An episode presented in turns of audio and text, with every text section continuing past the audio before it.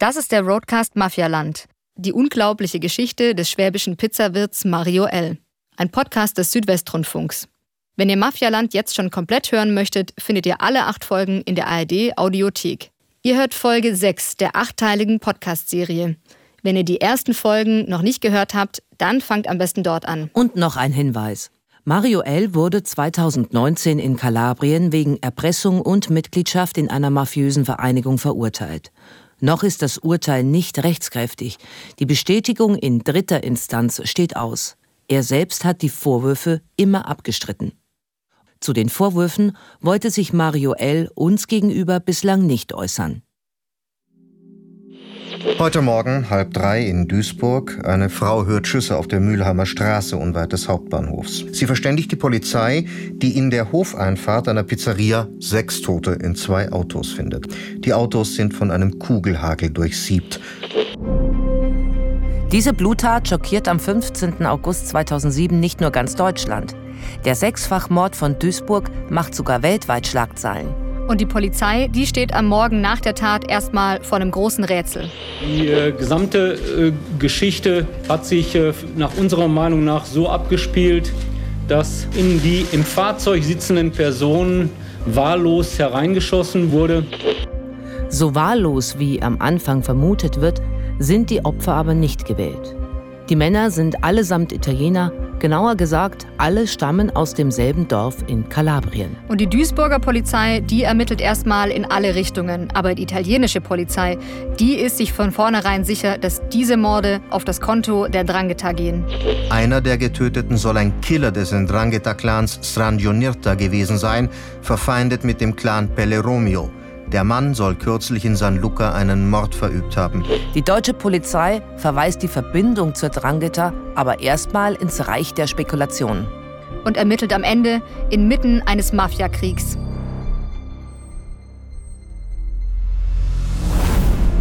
Die Bluttat von Duisburg ist der Höhepunkt einer jahrelangen Fehde zwischen zwei verfeindeten Clans. Es sind Macho-Systeme die im tiefsten Kalabrien ihren Ursprung hat. Ist das hier schon San Luca? Ja, wir sind gleich da. Unsere Suche nach Mario L. führt uns in die Geburtsstätte der Drangheta. Wo die Mafiabosse das Sagen haben. Das Verbrechen gehört nicht einem, sondern allen. Und wo wir immer wieder auf Verbindungen nach Deutschland stoßen. Dove in Germania? Dove? Uh, Duisburg. Wir treffen auf die wahren Opfer der Drangheta. Für die Jugendlichen gibt es bei der Drangheta nur drei Möglichkeiten: Flucht, Gefängnis oder Tod. Und wir sprechen mit einem Aussteiger, der die Rache der Drangheta fürchten muss. Und trotzdem nicht aufhört zu warnen. Luigi Bonaventura ist sicher, Mario L. gehört zur Drangheta. Viele glauben, er ist ein netter Mann, elegant und so weiter. Er ist ein hohes Tier, die muss man fürchten, nicht die Kleinen. Ich bin Birgit Tanner. Und ich Helena Piontek. Das ist der Roadcast Mafialand, die unglaubliche Geschichte des schwäbischen Pizzawirts Mario L., ein Podcast des Südwestrundfunks. Folge 6 Vendetta.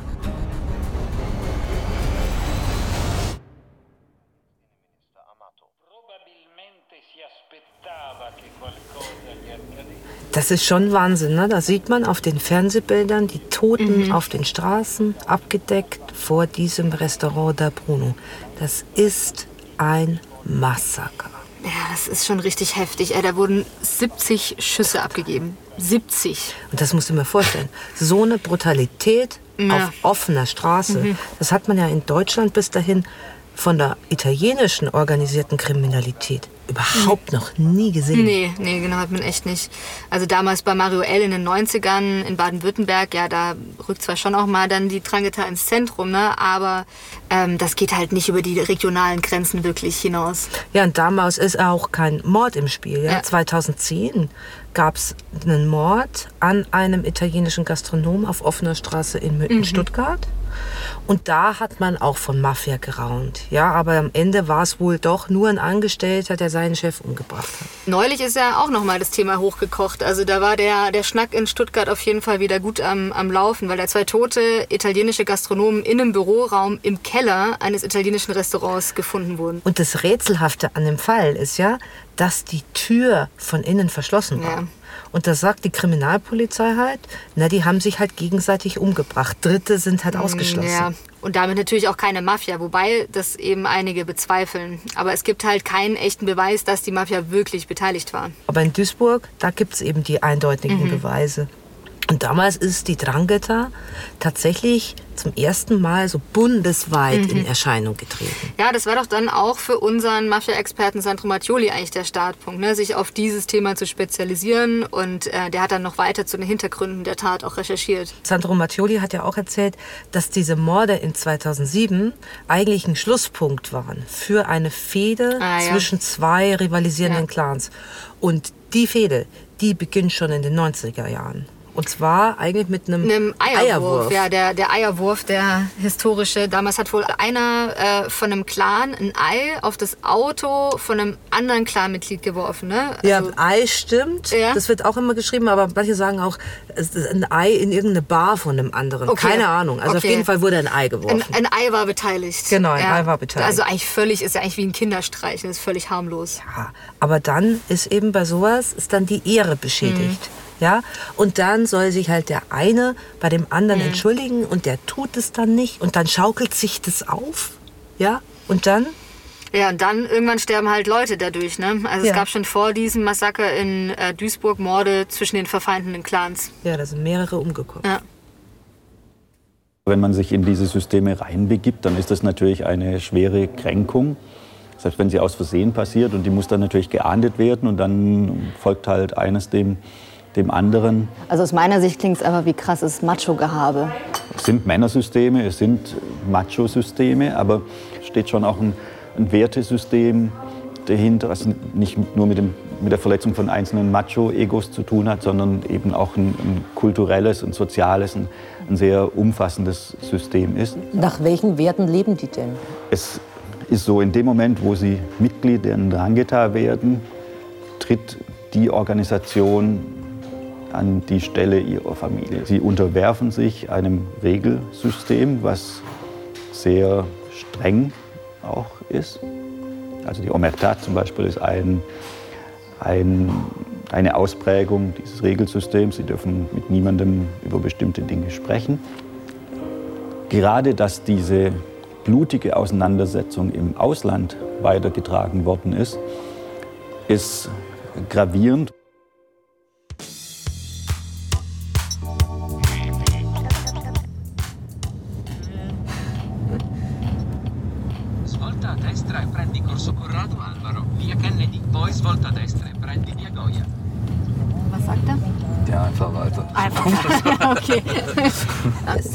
San Luca? Ja, wir sind gleich da.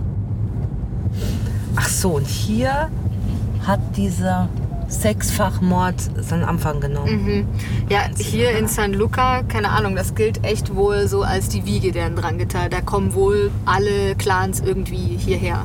Ja. Es liegt halt mitten im Aspromonte-Gebirge. Ne? Total Ja, schön, schöne Lage ja. haben sie sich ausgesucht, das muss man sagen.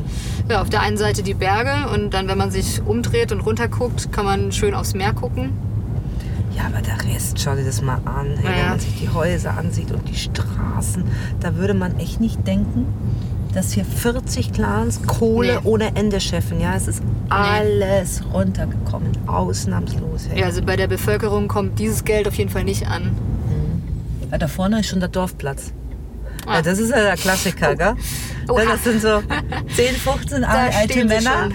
die schauen und die, die unterhalten sich jetzt über den neuesten Dorftratsch. Ja, wahrscheinlich über uns hier.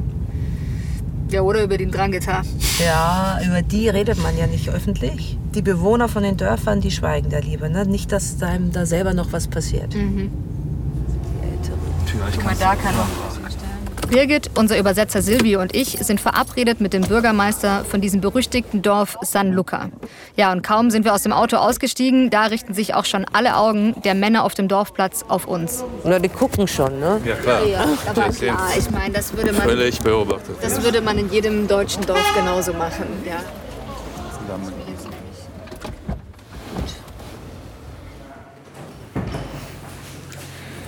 Non, non non Im Rathaus werden wir freundlich empfangen. vom Bürgermeister Bruno Bartolo. Er ist vielleicht 1,60 groß, schlank, trägt einen blauen Anzug, hat kurze Haare. Und er ist schon 73 Jahre alt. Ungeheuer drahtig und seine Augenfarbe ist faszinierend. Ganz hellbraun, sowas habe ich vorher noch nie gesehen. Ja, nach vielen Jahrzehnten ist Bruno Bartolo der erste gewählte Bürgermeister hier, der angeblich nichts mit der Drangheta zu tun hat. Und deshalb stellt er auch gleich klar, über die alte Geschichte will er nicht so gern reden. Eher darüber, warum es San Luca so geht, wie es San Luca eben geht. Schlecht. Bartolo bedauert, dass es kaum noch junge Leute in seinem Dorf gibt. Alle wandern ab, viele nach Deutschland und arbeiten dort in der Gastronomie, in Restaurants, als Kellner oder Köche. Auch nach Frankreich sind einige gegangen. Etwa 1000 junge Leute sind in den letzten Jahren aus San Luca abgewandert. Das ist viel für ein Dorf, das nur aus ein paar tausend Menschen eigentlich besteht. Der Grund liegt darin, dass es keine Arbeit gibt. Und der Staat unterstützt San Luca auch nicht.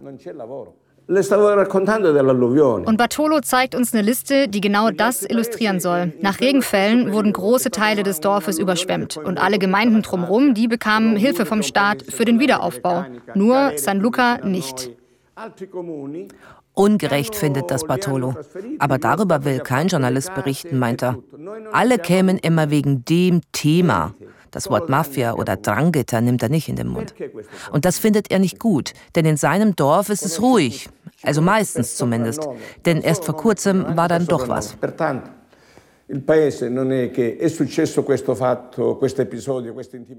Das Auto eines Beigeordneten von der Stadtplanung wurde nämlich angezündet. Das war so eine Einschüchterung. Aber für Bartolo ist das kein so großes Ding, gibt er uns zu verstehen. Woanders brennen schließlich auch Autos, nicht nur in San Luca. Viel wichtiger ist für ihn, seit den 1980er Jahren wurde in San Luca nicht mehr geschossen. San Luca ist friedlich. Und dann kommt Bruno Bartolo doch noch auf Duisburg zu sprechen, obwohl er eigentlich zu dem Thema nichts sagen will. Il problema se c'è, guardate, io non dico, non sono, io ho detto la verità. Bartolo möchte gar nichts leugnen, versichert er uns. Die Morde in Duisburg waren für die Gemeinde sehr schmerzhaft. Das ganze Dorf war schockiert. So eine schlimme Sache, die hätte nie passieren dürfen. Und dann kommt seine gläubige Seite zum Vorschein. Der liebe Gott soll das Leben nehmen, nicht die Menschen.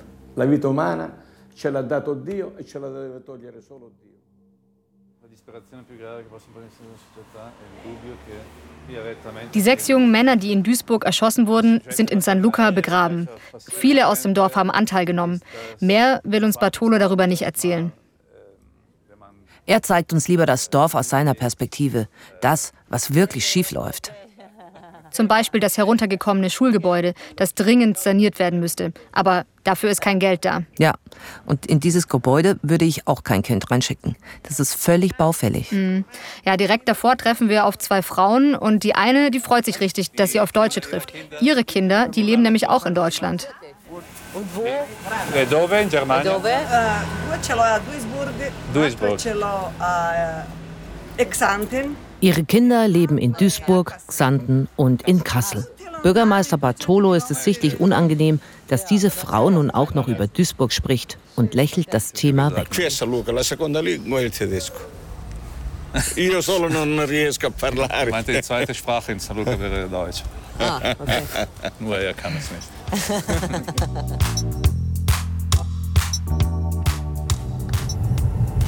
Aber es ist interessant, man trifft zwei Frauen und eine erzählt direkt, dass ihre Kinder in Deutschland leben. Ja, in Du- in Duisburg. Duisburg. In Duisburg, in Xanten und irgendwo in Hessen. Und da ist die Drangheta doch völlig aktiv. Da ich Also ich direkt will ihr jetzt nicht müssen. unterstellen, dass ihre Kinder äh, da auch mit dabei sind. Nein, aber natürlich nicht, aber es passt so schön. Aber es direkt. passt. Ja, Ja. ich bin auch sofort auf diesen Gedanken gekommen. Ja, man kann eigentlich, man muss das unweigerlich denken, ja.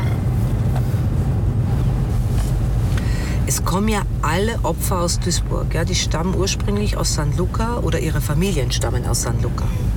Ja, ich finde es schon richtig hart. Also der Jüngste, der war ja gerade mal 16, Francesco G. Und dem seine Eltern, die hatten ein Restaurant, also mehrere, glaube ich. Und eins davon, ähm, eins davon war auch in Überlingen am Bodensee. Aber gibt es eigentlich eine Verbindung äh, von den Clans hier in San Luca zu Pharao Marincola, also dem, dem Clan von Mario L? Ich kann nichts finden. Ich habe geguckt, wo könnte da eigentlich was sein.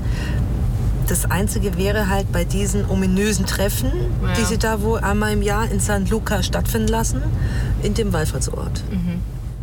Eigentlich wollen wir an diesem sonnigen Dezembertag von San Luca aus nach Madonna di Poisi, dem wichtigsten Wallfahrtsort Kalabriens.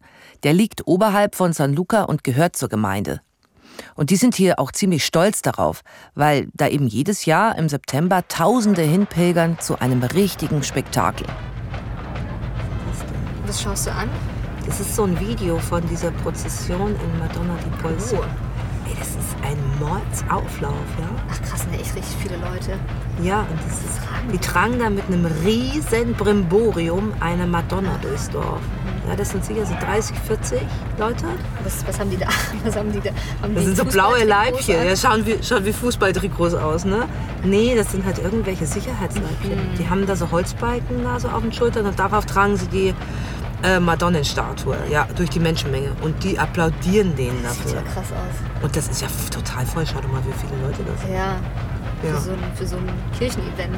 Ja, das ist ja, das sind drei Ja. Häuser da oben Ja. ne? und ein Kloster. Und jetzt tragen sie diese Madonna da in die Kirche oder ist das das Kloster? Ich glaube, das ist das Kloster. Da tragen sie sie Ist doch rein. dann auch das Kloster, von dem Petra Reski gesprochen hat, ne? Also, dass sie da auch schon mal war. Genau, das ist das. Also wenn da diese Prozession war, ähm, war natürlich da mindestens so viel Polizei wie, wie Mafiosi, die da waren. Aber es gab aber auch mal ein Treffen, wo es auch Filmaufnahmen davon gibt, ähm, wo die da also wirklich reingehen, tatsächlich, also die Bosse reingehen. Weil damals hieß es auch noch, ja, sie würden sich dann treffen, aber die würden sich also sozusagen in der Nähe von Polzi treffen, aber jetzt nicht direkt in dem Kloster, aber es gab ein Treffen, wo die sich wirklich ganz konkret auch in dem Kloster getroffen haben. Ja, hier, guck mal, die Polizei hat das Video auch veröffentlicht. Das ist so ein, so ein schmiedeeisernes Tor und da schlendern jetzt einige ältere Herren durch. Sehen ja ein bisschen aus wie die Männer von dem Dorfplatz in San Luca, ne? Ja, einer geht am Stock. Ja, und die treten so ein bisschen auf wie die, wie die Kleinanleger bei so einer Daimler-Jahreshauptversammlung. Weißt du schon mal? Da stehen die auch im Kreis rum, ja, sind ähm, sehr konservativ gekleidet und ein paar schauen sich um, weil gleich gibt es Würstchen, Kartoffelsalat und eine Ansprache vom Vorstandsvorsitzenden. Ja. Also so sieht das so ein bisschen aus, nur halt weniger Leute. Ja, gehungert hat von denen bisher jedenfalls keiner, ne? Von den Mafiosi, nee, von Nee. denen, die haben sicherlich nicht gehungert. Aber die haben die auch abgehört. Da schau. Da versteht so, man total ja. schlecht. Aber die Polizei hat ja schon hier unten dann auch noch mal die, Die Dialoge Dialog eingeblendet. eingeblendet. Genau. Da sagt doch einer was hier was. Ja, das ist dieser Domenico O. Das soll ein ganz, ganz hohes Tier sein.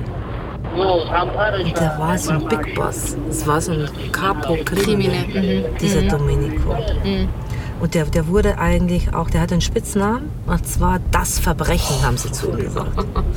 Okay. Und dann redet er hier noch vom, was, ah, warte Was mal übersetzen, der redet hier von einem Evangelium, Genau. das sie in Preußen erhalten haben. Das ist doch bestimmt auch wieder so ein Codewort, mit dem sie, mit dem sie was anderes äh, sagen wollen. Ja, ganz sicher. Also man, die, äh, die haben sich abgeschlossen in verschiedene Röhren. Und dann erzählt er noch, die haben sich irgendwie abgesprochen, sind in verschiedene Regionen gefahren und haben dort Männern gesagt, dass sie irgendwie zusammenkommen müssen.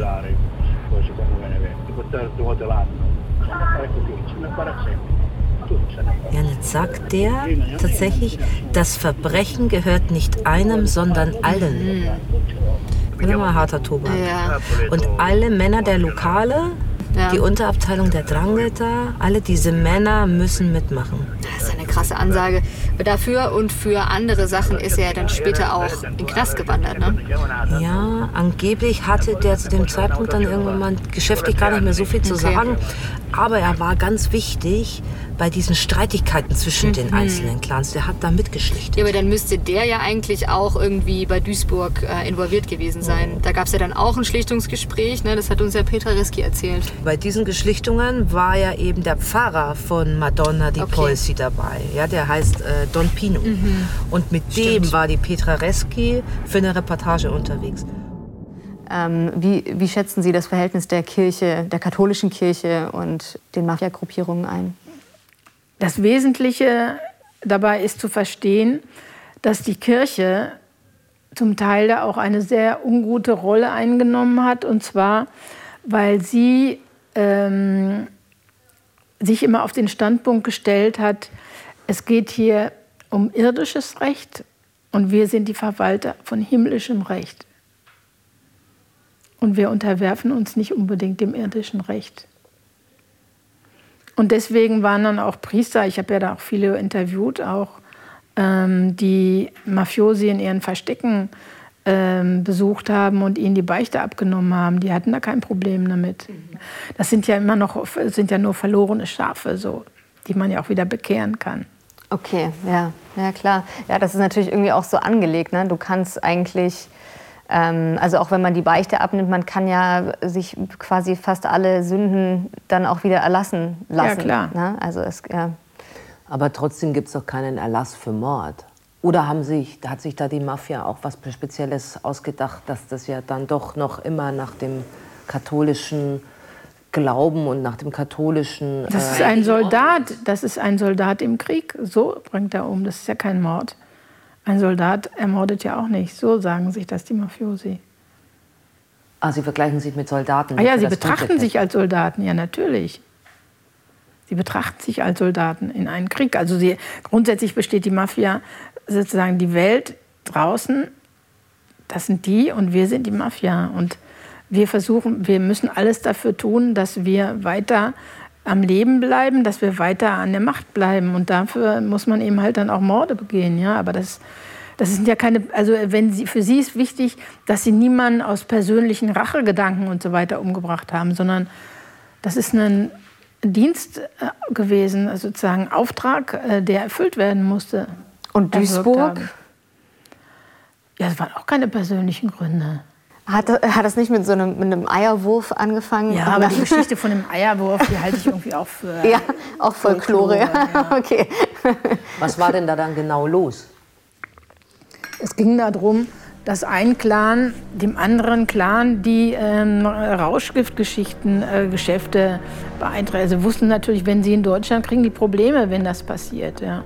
Das war der Grund. Okay, das heißt, das sind nicht die, die Hitzköpfe, die dieses, nach einem Eierwurf ausrasten, ja, sondern okay. Mafiosi sind extrem pragmatische Menschen. Da gibt es, also das war für, von ihnen trotzdem zu kurz gedacht, das ist keine Frage. Aber ähm, ein Mafioso ähm, lässt sich nicht dazu hinreißen, irgendwas aus äh, Jezorn oder oder aus Eifersucht oder whatever. Also so einer wird sofort eliminiert im Übrigen.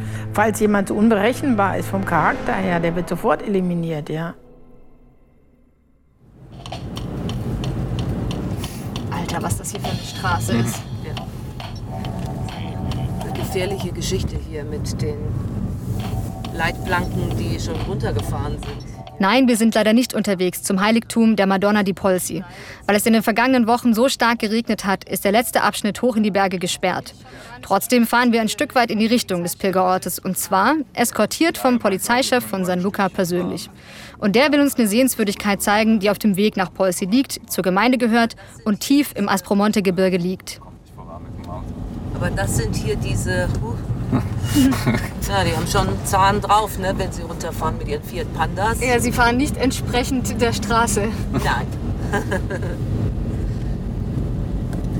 Aber das sind hier die Wälder im Aspromonte, wo diese großen Treffen stattfinden, wo die Rückzugsgebiete waren, der einzigen Drangheta-Bosse, die ähm, zur Fahndung ausgeschrieben waren. Also da findet man ja niemanden. Wir schlängeln uns kleine Schotterstraßen ins Gebirge hoch. Ja, und je tiefer wir in das Gebirge reinkommen, umso geheimnisvoller sieht es da eigentlich aus. Alles ist wild und verwachsen und irgendwann sehen wir nur noch Wald und Berge. Und dann kommt irgendwann ein Parkplatz mitten im Nirgendwo. Da stehen ein paar Männer, die quatschen dort. Und dann sind da noch Ziegen und Schafe, die da so nett rumlaufen. Und in der Ferne aber, da ragt ein gigantisch großer Monolith aus dem Wald. Und der ist wirklich einzigartig. Pietra Kappa heißt er. Und er gilt als der höchste Sandsteinmonolith Europas. Aber der hat auch eine düstere Geschichte, erzählt uns der Polizeichef. Dort wurde nämlich vor 20 Jahren ein Fotograf gefunden, tot. Die Umstände, wie es dazu kam, sind bis heute nicht ganz geklärt. Nur so viel. Dort wollte die Drangheta ein Exempel statuieren. Ja, der Fotograf, der heißt äh, Adolfo Cartisano, ja, und der stammt hier ganz aus der Nähe, aus Bovalino. Und ähm, der hat auch eine Tochter. Und die ist Aktivistin gegen die Drangheta. So, da ist sie. Sehr gut. Die Frau heißt Deborah Cartisano und ist die Tochter von Adolfo Cartisano. Sie hat sich für denselben Beruf wie ihr Vater entschieden und empfängt uns in dem kleinen Fotoladen, den ihre Eltern einst aufgebaut haben. Den führt Deborah Cartisano heute mit ihrer Mutter. Und diesen einen Tag im Jahr 1993, als sich das Leben der Familie Cartisano für immer verändern sollte, den kann sie bis heute nicht vergessen. Non l'ho detto questo, però sono stati presi insieme una sera mentre ritornavano a casa, eh, portati in una campagna. Mia madre è stata legata. Eines Abends werden ihre Eltern auf dem Weg nach Hause entführt. Die Mutter wird festgebunden und bekommt einen Schlag auf den Kopf. Sie ist fast tot, erzählt Deborah Catisano. Dem Vater wird befohlen, in ein Auto zu steigen und mit in die Berge des Aspromonte zu fahren. Dort beginnt seine Geiselzeit. Der Grund für die Entführung? Deborahs Vater weigert sich, Schutzgeld für seinen Laden zu zahlen. Und mit der Entführung will die Drangheta jetzt das Schutzgeld auf andere Weise erpressen. Perché non ci aspettavamo di, di una cosa del genere. Für die Katisanos ist das ein Schock. Zwar haben die wohlhabenden Familien immer mit der Angst gelebt, dass Familienmitglieder entführt werden könnten. Aber sie selbst sind ja eine einfache Familie und sie dachten, dass ihnen sowas nicht passiert. Eine Spaziergängerin findet die Mutter schließlich, weil sie ihre Schreie hört. Aber vom Vater fehlt weiterhin jede Spur. Bis eines Tages eine Lösegeldforderung bei den Cartisanos eingeht. Die Familie bezahlt und dann passiert nichts. Eh, e perché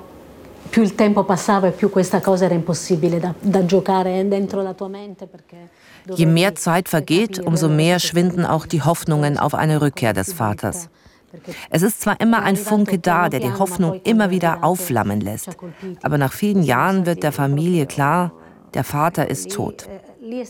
Die Hoffnung loszulassen ist für sie der schwierigste Moment. è stato il momento più difficile, il momento in cui ci siamo proprio lasciati un po' andare tutti. Aber dann passiert etwas, womit Deborah Cartisano und ihre Familie nicht mehr gerechnet Dopo hätten. dieci anni, dopo dieci anni abbiamo avuto eh, una lettera, è arrivata eh, nel 2003. Nach zehn Jahren bekommt die Familie im Jahr 2003 einen anonymen Brief. Darin werden Details von der Entführung geschildert und wo der Vater begraben ist. Der Absender bittet darin auch um Vergebung. Er konnte den Cartisanos nicht ins Gesicht sehen, wenn er am Laden vorbeiging, schreibt er. Als uns Deborah das erzählt, wirkt sie angefasst. Zu wissen, dass sie denjenigen, der am Tod ihres Vaters beteiligt war, möglicherweise schon mal in die Augen gesehen hat, ist für sie unerträglich. Tatsächlich findet die Polizei die Überreste von Adolfo Cartisano am Monolith, dem Motiv, das er so oft fotografiert hat und in der Gegend, in der die Drangheta nicht nur ihn umbrachte.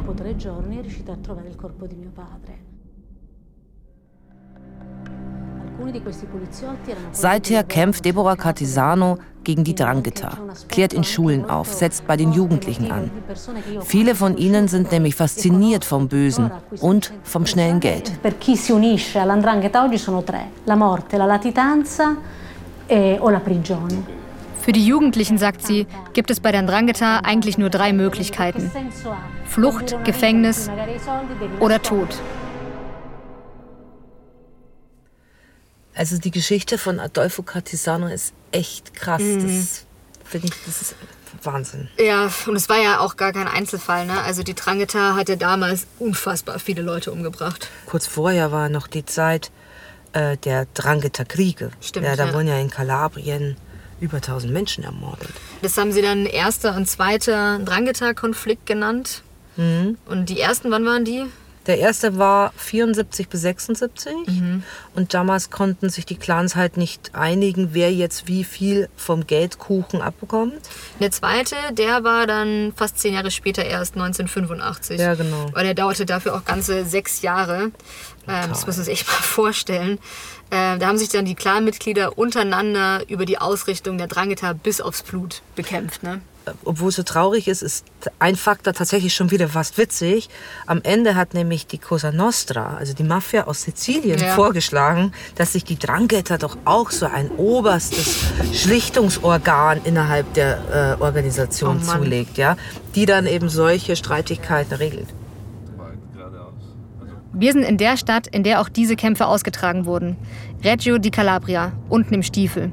Von hier aus kann man nach Sizilien rüberschauen und hat damit das Revier der Cosa Nostra eigentlich direkt vor der Nase. Man ist sich sehr nah, aber kommt sich nicht in die Quere. Reggio di Calabria ist ganz anders als das restliche Kalabrien, das wir bisher gesehen haben. Hübsch ist es hier. Hm. Moderne Cafés, eine schöne Promenade schlängelt sich da an der Küste entlang. Und an diesem Sonntag ist total viel los auf den Straßen. Eine kirchliche Prozession soll nämlich noch durch den ganzen Ort führen. Ja, und die wird auch an einem Platz vorbeiführen, der die Opfer der Drangheta sichtbar macht. Dort erinnern Holzstelen als Denkmal an Opfer der Drangheta. An diesen Stelen treffen wir Memo Nasone, ein schlanker Rentner, der ist sportlich gekleidet, in Jeans, ein ziemlich agiler Mann. Also einen ehemaligen Priester, der einst Religion gelehrt hat und gegen die Drangheta kämpft, den habe ich mir echt anders vorgestellt. Ja, und er kennt zu jedem Namen, der in diese Stelen eingeritzt ist, die Geschichte. Die Opfer, so erzählt er uns, sind Ärzte, Polizisten, Apotheker, also Leute einfach, die nur ihren Job machen wollten. Bei einer Opferstele erzählt uns Mimmo Nasone die ganze Geschichte von einem Fußballspiel 2009 in Crotone. Damals verletzt sich ein Mann beim Spielen. Er geht vom Feld und sein Sohn springt als Ersatzmann ein. Inizia la partita, cin- calcetto e una sparatoria per uccidere uno che giocava. Und als das Spiel dann weiterläuft, beginnt auf einmal eine Schießerei und sein Sohn wird auch getroffen. Nach drei Monaten stirbt er an den Folgen. Er wurde gerade mal elf Jahre alt. Dopo tre mesi di agonia. Ehm, in una parola, Mimmo Nasone wirkt ergriffen, obwohl er diese Geschichte sicherlich schon zum x-ten Mal erzählt hat. Aber er muss sie erzählen. Das hat er sich zur Lebensaufgabe gemacht. Ja, und er führt uns allen eines vor Augen. Wir in Deutschland, wir sehen Mafia-Organisationen als was Folkloristisches an. Wirklich bedrohen tut uns das ja nicht. Das sind doch alles eher lustige Pizzabäcker. Aber die Wahrheit, die sieht doch ganz anders aus. Die Drangheta bringt Schmerz und Leid in die Bevölkerung. Mimo Nasone nimmt uns mit in die Räume von Libera. Das ist die größte Anti-Mafia-Organisation Italiens, in der er ehrenamtlich mitarbeitet. Gegründet wird Libera von dem Priester Luigi Ciotti Mitte der 1990er Jahre. Erst durch ihn und seine Mitkämpfer wird der katholischen Kirche langsam klar, dass sie sich nicht mit den Mafiosi gemein machen darf. c'era una ignoranza nella comunicazione della fede. Mafiosi sind oft gläubig, erzählt uns Mimo Nasone. Sie denken, dass sie gute Christen sind, nur weil sie für die Kirche oder die Armen spenden. Memo Nasone hat viele Mafiosi selbst kennengelernt. Im Gefängnis. Dort hat er sie in Religion unterrichtet und hat dort auch einige Momente erlebt, wie sich Mafiosi den Glauben für ihre Zwecke selbst zurechtbiegen. I mafiosi parlavano male della Chiesa. Ja, in einer Stunde beschweren sich die Insassen sogar, weil Papst Franziskus damals pauschal alle Mafiosi exkommuniziert hat. Und einer, ein Mafiaboss, fragt dann, ob es für die Exkommunizierten auch einen Himmel gibt und wollte damit provozieren.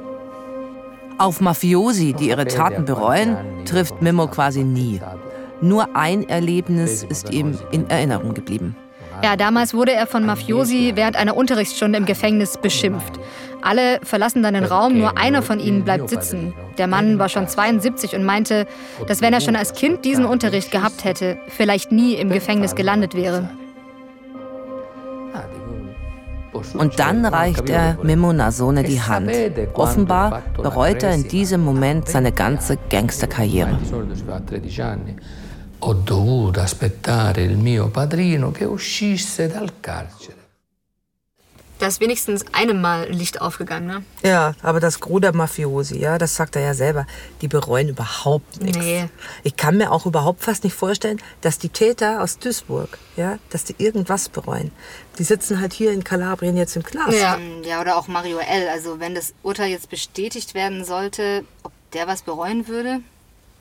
Aber warum sollten Mafiosi insgesamt was bereuen, ja? Mhm. Innerhalb der Drangheta schadet einem Gefängnis nicht, sondern das hebt die Leute auf den Podest. Also weder dem Duisburg-Mörder ähm, schadet das Gefängnis und wenn sich das Urteil bestätigt, wahrscheinlich Mario L. auch nicht. Naja, Peter Reski hat es ja auch ganz schön gesagt, also bei Mario L., ne, egal ob er jetzt im Gefängnis oder Hausarrest ist, sowas schadet einem mutmaßlichen Mafioso eigentlich nicht, ganz im Gegenteil. Ja, also solange man Mafia-Mitglied ist, schweigt und die Klappe nicht aufmacht, also dem Gesetz der Omerta weiter treu bleibt, macht das einen eigentlich nur zu einem härteren Hund. Absolut. Aber für meine Begriffe ist man noch ein viel härterer Hund, wenn man aussteigt und dann die Klappe aufmacht. Als Aussteiger gerät man auf die Todesliste. Die Rache der Drangheta ist einem sicher. Deshalb gibt es so wenige, die der Organisation den Rücken kehren. Einer von diesen Aussteigern ist Luigi Bonaventura. 2005 entscheidet er sich, als Kronzeuge mit der Justiz zusammenzuarbeiten und über die Drangheta auszupacken.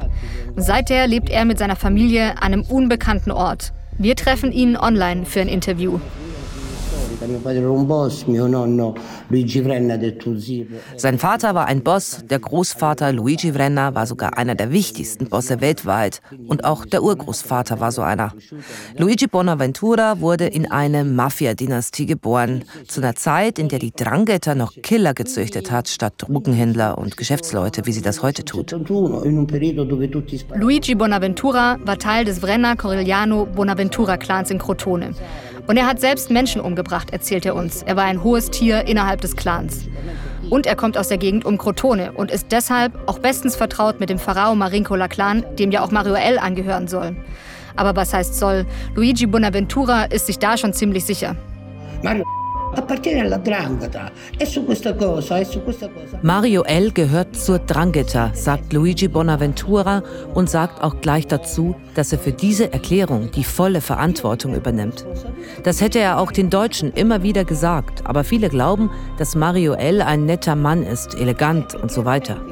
In Wahrheit, so behauptet Luigi, ist Mario L. auf einem höheren Rang innerhalb der Drangheta angesiedelt.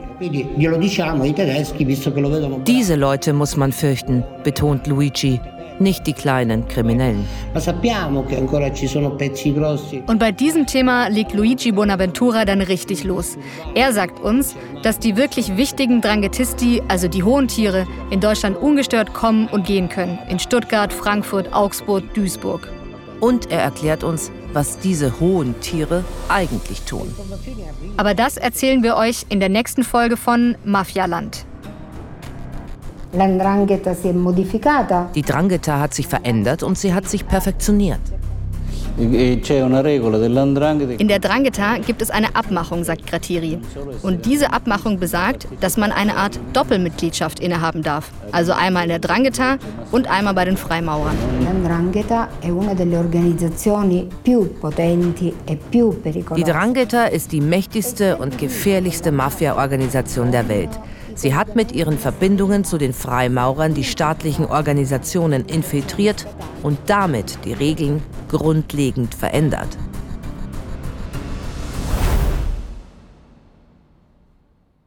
Mafialand. Die unglaubliche Geschichte des schwäbischen Pizzawirts Mario L. ist eine Produktion von 190p im Auftrag des Südwestrundfunks. Executive Producer sind Saha Essler und Oliver Miske.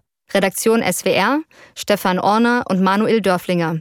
Gesamtleitung SWR Carola Oldenkott. Skript und Dramaturgie Helena Piontek und Birgit Tanner. Producerin Laura Freialdenhofen. Schnitt und Sounddesign Jonas Knopf und Jonas Hipper. Musik Felix Schneider.